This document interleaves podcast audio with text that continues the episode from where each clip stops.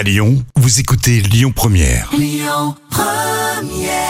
Bonjour Rémi, bonjour Jam. Comme tous les jours, on jette un œil aux audiences. C'est TF1 qui s'est imposé hier soir avec la série Munch, euh, qui a rassemblé un peu moins de 5 millions de personnes. Ça représente euh, 26% de part d'audience. Euh, Derrière, on retrouve M6 et le meilleur pâtissier. Et puis France 2 complète le podium avec envoyé spécial. L'actu du jour, c'est le CSA qui a été euh, saisi suite à un épisode de Plus belle la vie. Ça remonte au 28 avril dernier. Une scène diffusée dans la série de France 3 avait particulièrement choqué les téléspectateurs. Celle d'un viol, décision prise euh, par la production pour, je cite, briser le tabou qui entoure les violences sexuelles masculines. Vous l'avez compris, la victime, c'est un homme.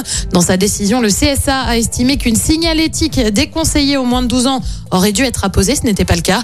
Il demande à France Télé d'en tenir compte en cas de rediffusion de l'épisode. Et puis, on n'est pas passé loin d'un gros affrontement en termes d'audience entre W9 et TMC. Les deux chaînes avaient en effet prévu euh, de diffuser un documentaire sur Céline Dion le 16 novembre prochain. Finalement, l'une des deux rétropédale. W9 renonce à diffuser le documentaire et privilégiera plutôt un autre docu sur Harry et Meghan Markle. Côté programme ce soir euh, sur TF1, comme tous les vendredis, c'est Danse avec les stars. Sur France 2, on retrouve Corinne Maziro pour Capitaine Marlowe. Une série aussi sur M6 avec NCIS. Et puis sur France 3, c'est le Da Vinci Code et c'est à partir de 21h05. Écoutez votre radio Lyon Première en direct sur l'application Lyon Première, lyonpremière.fr et bien sûr à Lyon sur 90.2 FM et en DAB+.